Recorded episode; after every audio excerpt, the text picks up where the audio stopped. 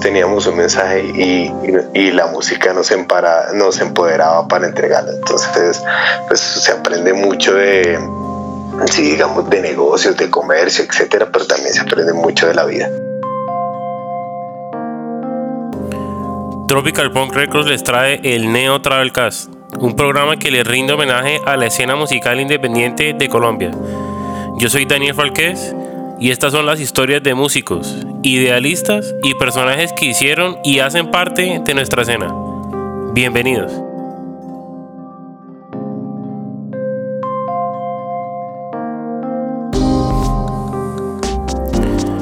Tropical Punk Records nace de una democracia, donde la escena punk de Bogotá era una familia y sus miembros unos músicos con ganas de sacar sus esfuerzos adelante. Hablamos con Mauricio Gómez para conocer más a fondo los procesos del sello y cómo pasan de ser unos idealistas a ser galardonados por la revista Shock como mejor sello independiente de Colombia.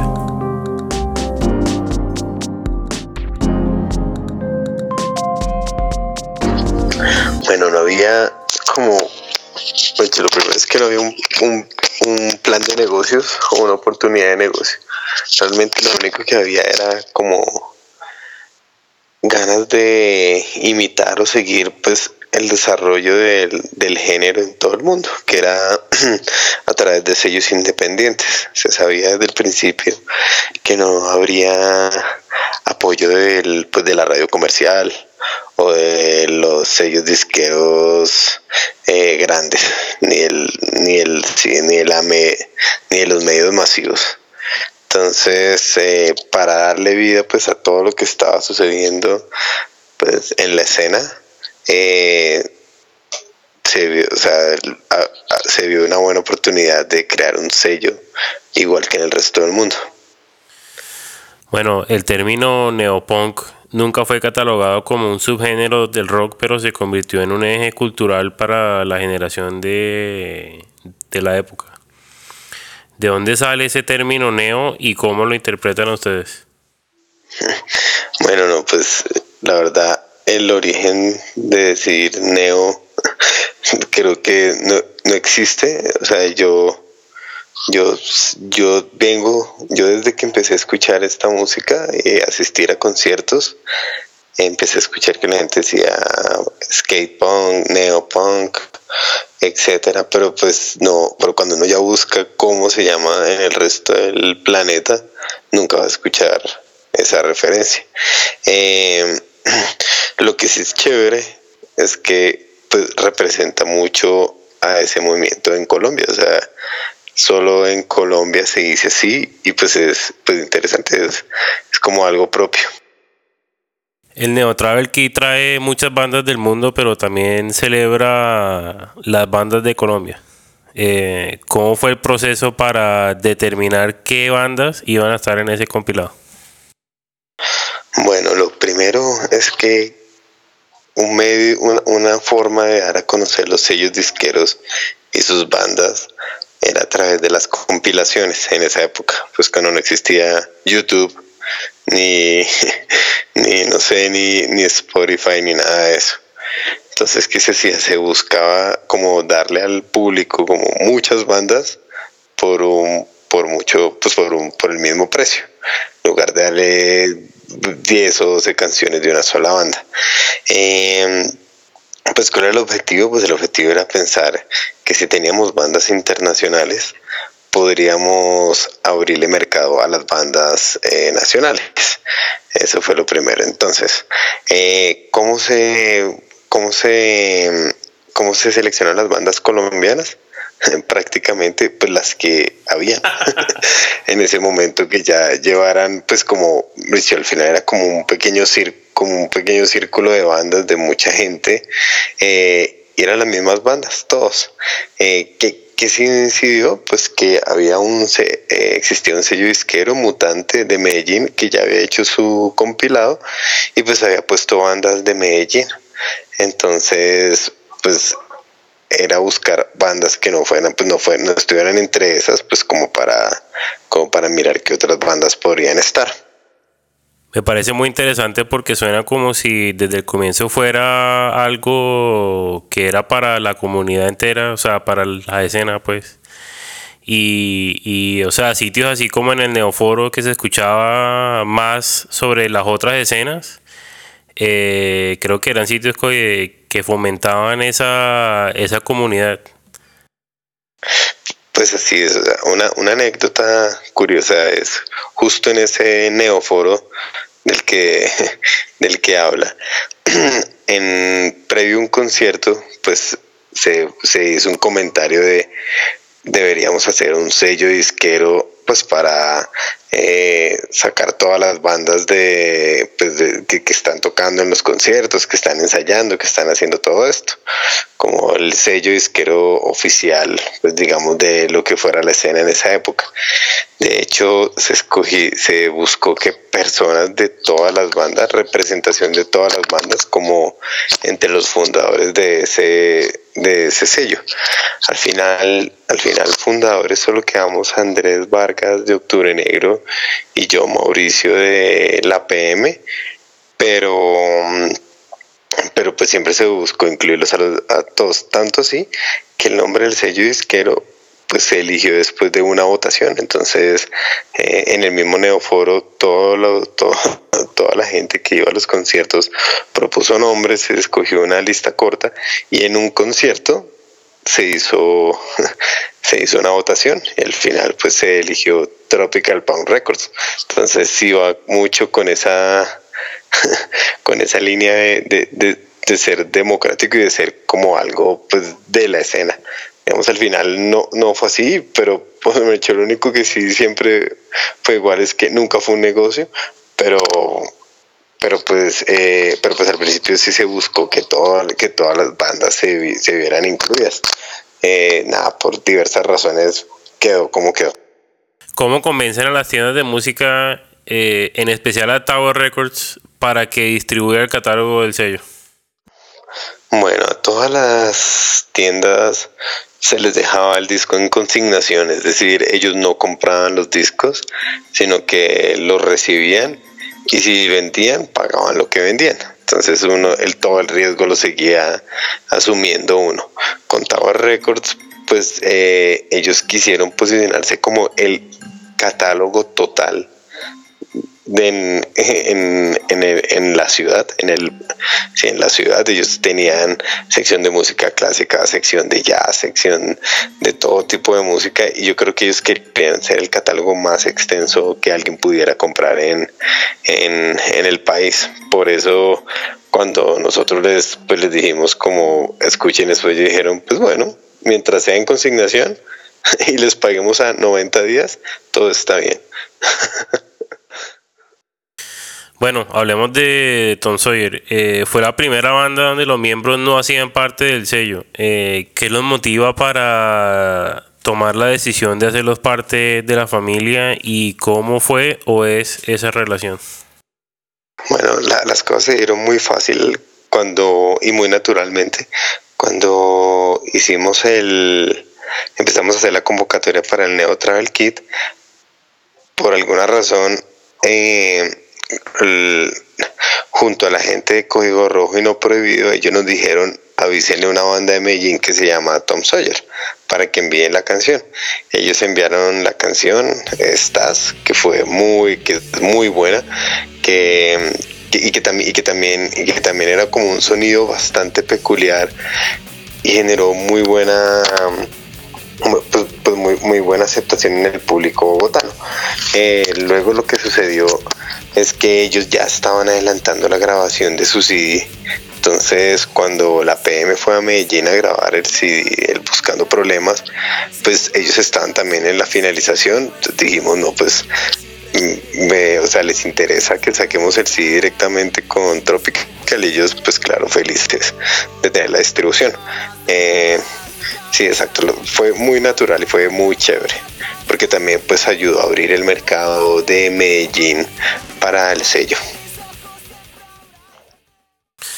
Bueno, pasemos al tema de Octubre Negro. Eh, a mí personalmente siempre me, impresionó el sonido que tenían porque desde el primer álbum, desde el 98, eh, e, el, álbum llamado Octubre Negro, eh, pues para la época y para hacer una banda de punk y haberlo hecho ellos solos sonaba muy bien. Siento que de alguna manera lo que pasa aquí a diario estableció un estándar para los lanzamientos siguientes. Eh, aunque la parte creativa la maneja la banda, ¿de qué manera se mantuvo ese estándar? Bueno, ¿qué pasó? El sello, a medida que iba creciendo y, que iba avanzando, iba reinvirtiendo todo lo que, todo lo que producía para generar, para hacer los, los próximos álbumes, los próximos discos. Eh, el de, bueno, el de, el, por ejemplo, para la anécdota, Neo Travel Kit, pues ni siquiera se grabó en canales, eso se grabó casi que en vivo y era en un día una banda o, medio día una banda. El de la PM se grabó y se mezcló todo en una semana. El de Tom Sawyer fue algo más o menos similar, y el de Octubre Negro como gran hallazgo pudimos hacerlo, grabarlo en dos semanas. Pero pues que, que, también tiene ello, que, que, ellos son, pues ellos, ellos empezando por Andrés y Nicolás Cabrera, eran muy, eran como, como muy curiosos con todas las cosas de la grabación y ellos preprodujeron su disco y cuando llegaron a Medellín ya tenían muy claro cómo lo iban a grabar y se tomaron el tiempo para se tomaron el tiempo para para hacer las mezclas, para hacer los arreglos ya de, de final, pues digamos la postproducción del CD, eh, para pues para Tropical pues fue como muy chévere porque fue un disco muy superior en como en la calidad del, en la calidad de la producción que lo que hemos tenido y pues sí marcó como, como, muy buenas expectativas hacia los discos que, iban a seguir viniendo del sello. Eh, digamos, no todas las bandas tienen como como, los mismos atributos. Hay unas bandas que son mucho más naturales, hay otras que les gusta producir más, eh, más otras que más enfocadas en la música, otras más enfocadas en, en las letras, en las melodías, etcétera pero puntualmente Cisco Octurenero pues fue muy chévere porque, porque era un salto de calidad muy importante.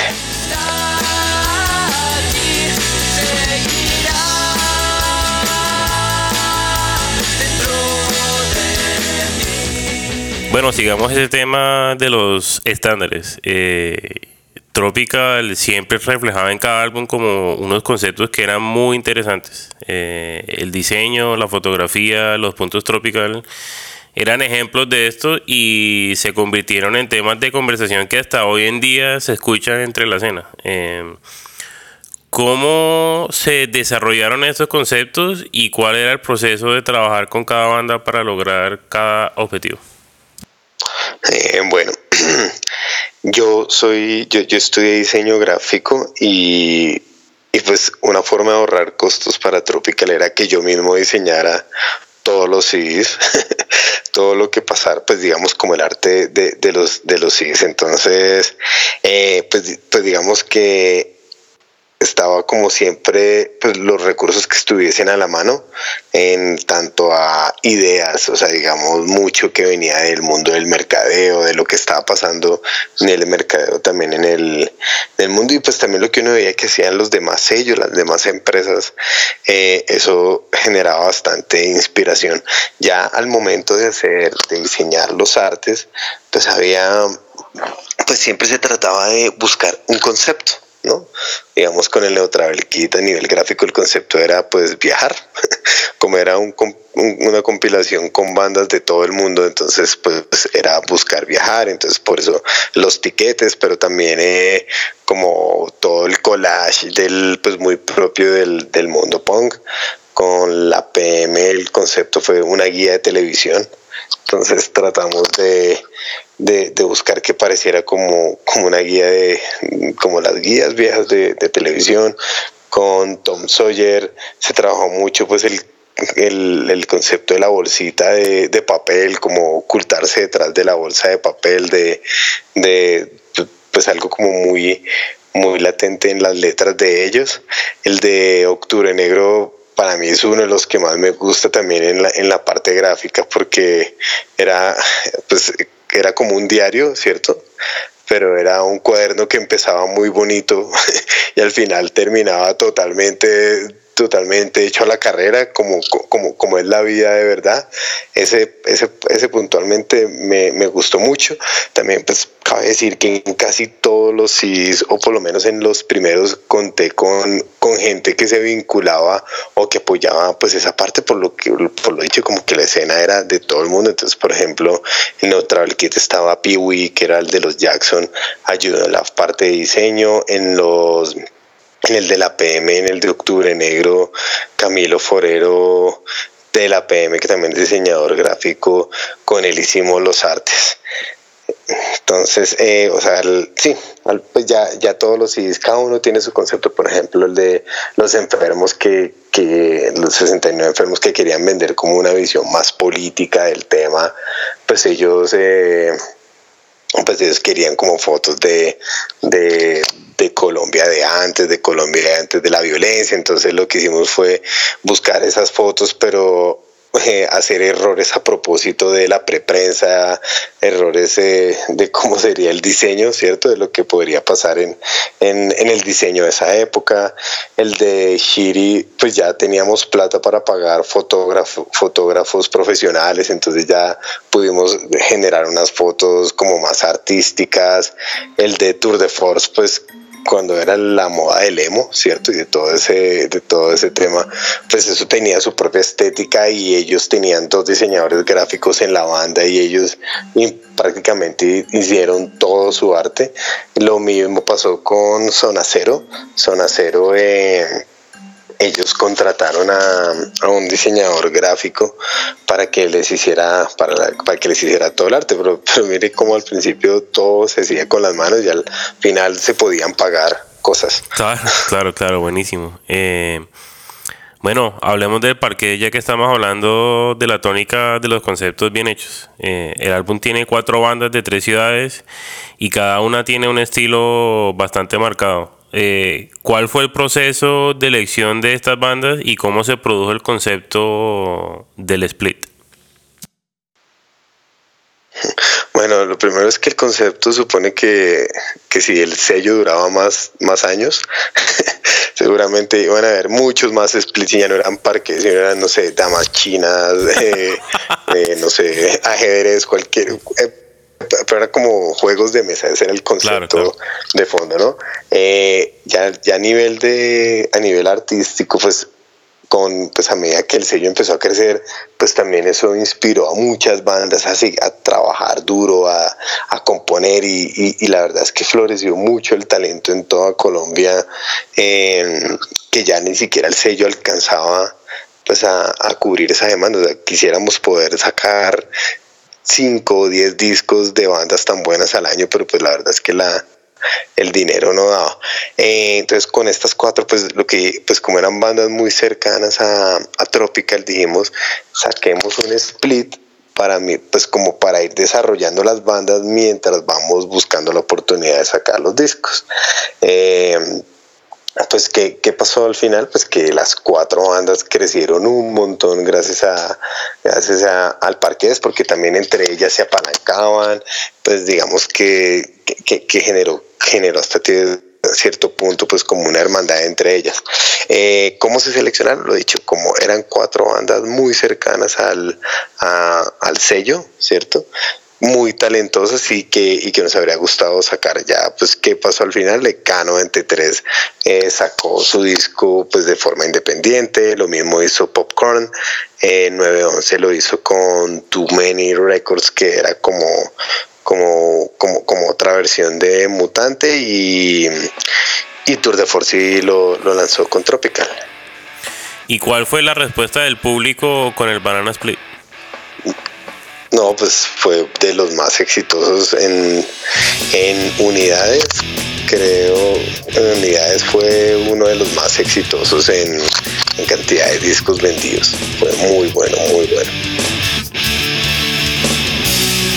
Tropical estuvo nominado a varios premios Shock, de los cuales eh, se recibieron dos. ¿Cómo cambia la dinámica del sello después de eso? Bueno, pues ese premio, digamos, te esos premios tienen algo, algo chévere y es que los entregaba la revista Shock, que dentro de los medios masivos pues era como el medio más independiente de los masivos o más bien el, que cubría como la escena alternativa. Entonces tenía valor porque, porque eso nos dio, pues nos ayudó a, a, seguir abriendo puertas en emisoras, a seguir abriendo puertas en programas de televisión y en otros medios escritos dentro de dentro del dentro de la escena. Ya pues que el reconocimiento o algo así, pues de hecho ni, ni los trofeos los guardamos. Me, creo que el primero se rompió y el segundo eh, no, solo habían hecho uno para la premiación, entonces a todos los ganadores les daban el mismo premio. pero y al final nadie se quedó con el premio. Eh, pero no, pero fue bueno porque también bandas muy diferentes empezaron a buscar también pues de otros géneros, empezaron a, interesarse por el trabajo y pues para mí tiene, tiene bastante mérito pues tener ese reconocimiento sabiendo que, era un, que era un sello que era apuntado a un nicho muy pequeño en el mercado. Bueno, hablemos de la estabilidad financiera del sello. Eh, los álbumes estaban vendiendo pero también había mucho gasto y reinversión. ¿En qué momento cambia la dinámica del sello y cómo afecta la planeación del futuro? Bueno, digamos, eh, hablando de la estabilidad financiera del del sello. El sello era 100% autosostenible, es decir, eh, desde que salió el Neo Travel Kit en el cual pues tuvimos la colaboración de, de muchas personas que donaron su trabajo o donaron sus contactos, pues por ejemplo la, el prensaje fue gracias a que el papá del baterista de, Octubre Negro con C Systems logró que nos regalaran la, la primera pues el primer tiraje del Neo Travel Kit eh, entonces todo lo que entraba se reinvertía. ¿Qué también pasaba? Pues que si hacíamos conciertos de lanzamiento o conciertos hechos eh, como Tropical Punk, todo ese dinero iba para el sello. Eh, si, se, si se hacían camisetas, lo que fuera, dicho, todo, todo el dinero iba para el sello. Cuando decimos iba, para el sello, es que iba para las bandas, ¿no? Para tratar de producir. Pues nuestro sueño era poder algún día producirle un álbum, pues una calidad de producción prácticamente como la que había en las que había, no sé, en FAT o en Epitaph para las bandas locales. Em, entonces, ¿qué pasaba? Pues que a medida que, siempre fuimos creciendo y siempre fuimos aspirando a más, a tener eh, mejores, pues mejores cosas, ¿no? O sea, mejores estudios de grabación, eh, hacer preproducciones, buscar masterizar, buscar, ah, buscar aumentar la calidad. Y pues las bandas también, eh, las bandas también buscaban eso porque, porque también empezaron a, junto a Tropical empezaron a salir otros sellos, otros sellos disqueros que también pues empezaban como a, como hacer, pues como, como ayudar a que las bandas quisieran que, no solo les grabaran, sino que les quedara muy bien grabado, o que no solo les distribuyeran, sino que, sino que la distribución fuera masiva, cosas así. Entonces eh, esa presión iba aumentando y aumentando. Desafortunadamente pues hubo dos cosas que, que, impactaba mucho el, el, mercado de los discos. Una era la piratería y es que yo ya luego cuando iba eh, pues, pues a los sitios donde vendían discos piratas veía discos de Tropical Punk, no sé, en la playa en Medellín o en, o en, la, o en la calle 19 en Bogotá, ya los veía fotocopiados y yo decía, uy, no puede ser. Y también eh, pues la música por internet, la la descarga de, música por internet. Entonces, entonces era muy difícil pues vender, vender los discos, pues porque el, mercado estaba cambiando, ¿cierto? Y también los conciertos, pues había que tener una habilidad especial para desarrollar conciertos que puntualmente yo no la tenía al final del tiempo, yo no tenía casi paciencia para organizar eventos. Entonces esa presión empezó, empezó a aumentar y pues ya hubo un momento en el que ya, en el que, en el que ya no era posible pues entregar lo que esperaban las bandas y el público con los ingresos que eso generaba. ese, eso fue lo que pasó. El último álbum que lanzamos fue el de Zona Cero, Momentos Fugaces. Eh, haber hecho parte de ese álbum creo que fue algo muy importante porque la ejecución fue muy buena. La banda hizo un muy buen trabajo con el sonido, con las canciones. El diseño, como ya lo habías dicho, buenísimo. Eh, cuéntanos sobre ese proceso. Bueno, ese álbum es súper... Pues, la, historia, la, historia es bien, bien, bien, bien, bien singular. Pues Zona Cero era un club, una banda que venía de la escena hardcore, pero pues ya muy vinculada con, con, el sonido emo que, es, que, estaba, que estaba siendo muy fuerte en, pues digamos a nivel de, aceptación por parte de, los fans, de, la gente. Eh, entonces Zona Cero pues era una banda que todo el mundo quería tener en su sello eh, con, con Camilo que era su líder pues el, acercamiento fue súper chévere, pero ellos también, debido a su, a su auge o a, todo, o a lo bien que les estaba yendo, pues ellos querían un disco, el mejor disco que se pudiera hacer dentro de los medios posibles. Entonces, eh, en Tropical, pues ya en ese momento ya estaba yo solo y yo dije, no, pues, pues o sea, es, tiene, o sea, este, este, o sea, este, esta banda seguramente va a tener muchas, muy, muy, buenas ventas, va, va a sonar muy bien, todo va a salir súper chévere. Y, y, pues invertimos, mejor dicho, hasta los dientes, entonces es una banda que tuvo... Eh, preproducción, una preproducción carísima, una producción carísima, carísima, eh, no carísima, costosísima para lo que para lo que nosotros podíamos hacer, como dije hace un rato, se tenía eh, se pagó un diseñador gráfico, eh, pues me he dicho un tipo, un, tipo muy bueno para o, y con mucha trayectoria para hacer eso. El el CD viene en Digipack, o sea, no en, pues, como, en cajita, que también era un formato más costoso. De hecho, todo se volvió súper costoso. Em, entonces al final pues lo que pasó es que el, modelo, las cuentas no daban muy bien y, y, pues también, y, también por, y también pues ya como por, como por, como por la presión financiera y todo eso, pues yo, yo decidí eh, entregar el disco a Zoom Records para la, para la distribución. Zoom Records eran los que tenían licenciado Epitaph y, un montón de sellos de rock eh, para, para Latinoamérica coincidió en que ellos estaban pues en un momento muy difícil por las mismas razones que ya dije, por la piratería y por, por las descargas digitales. Y nada, o sea, la, distribución no fue tan buena, al final el, CD pues se tuvo que vender un poco más caro de lo normal, pero pues el CD bien que mal se vendió, tomó mucho tiempo en venderse, pero pues ya en ese momento cuando, cuando ya, cuando, o sea, cuando ya vi que después de tanto trabajo, tanta inversión, pues no, no, no, va a ser como tan fácil o que más bien lo que se, se vendría con la próxima banda sería mucha más presión, pues ya, ya, ya es cuando decido como no, ya vamos a parar.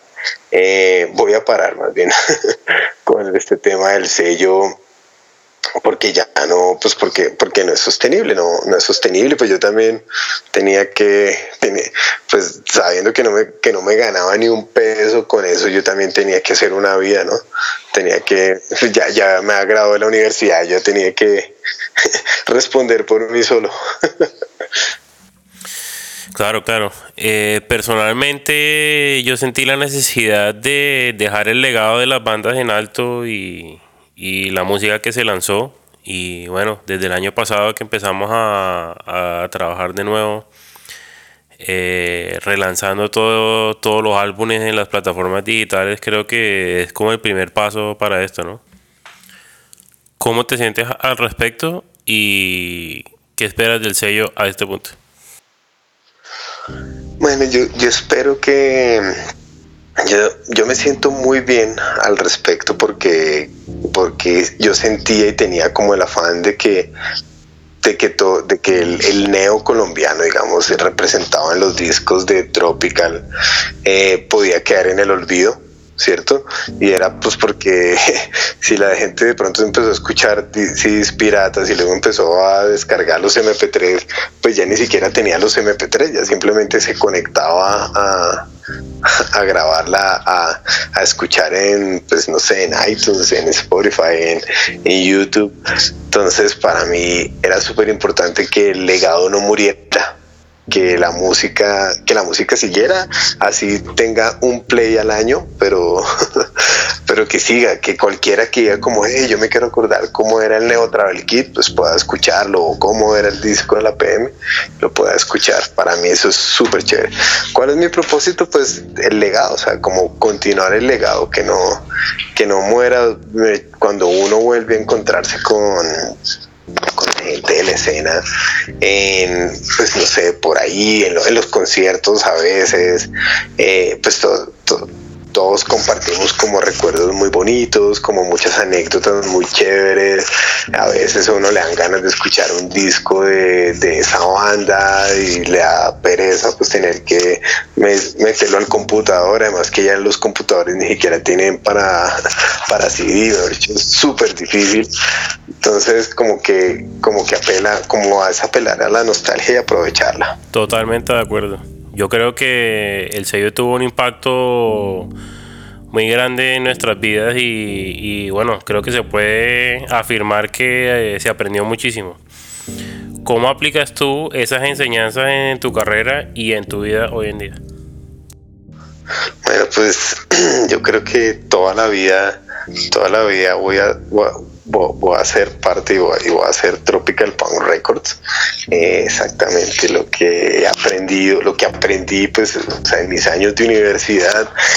Eh, de mucho, de, mucho, ¿no? De producción, de poner, de poner a andar proyectos, de juntar expectativas, de, distribuir, de ganarse un espacio en, emisoras, en en almacenes que lo vendieran, abrirle mercado fuera de Colombia, todo eso, pues uno aprende mucho de, todo, ¿no? De, de, negocios, etcétera. También eh, lo que más me gustó para mí fue conocer gente súper creativa, gente que, gente que le que, o sea, que tenía una forma de ver la vida, de, de ver la música y la trataba de plasmar todos con unos ideales, pues todos al final todas al final sentíamos como artistas que teníamos un mensaje y que queríamos como darlo, ¿no? O sea, si nuestro mensaje fueran canciones de amor o fuera, eh, no sé, como maldito gobierno o lo que fuera, todos teníamos un mensaje y, y, la música nos, empara, nos empoderaba para entregarlo. Entonces, pues se aprende mucho de, sí, digamos, de negocios, de comercio, etcétera, pero también se aprende mucho de la vida. Bueno, Mao, ¿qué estás escuchando en este momento? Eh, mm, a ver, actualmente, pues yo todo el tiempo escucho los mismos discos de hace 20 años. Hecho, Fat. sí, sí, no, es Strong Out Propaganda y no FX.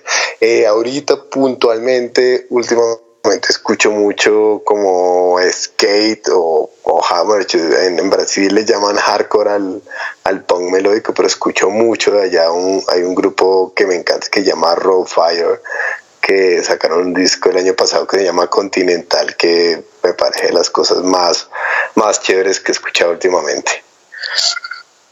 ¿Y qué banda nueva has estado siguiendo de la escena? De, en Colombia, pues la verdad, ahorita lo que, lo que me tiene más emocionado es eh, los nuevos de octubre. Me parece muy chévere que sigan trabajando, que sigan creando.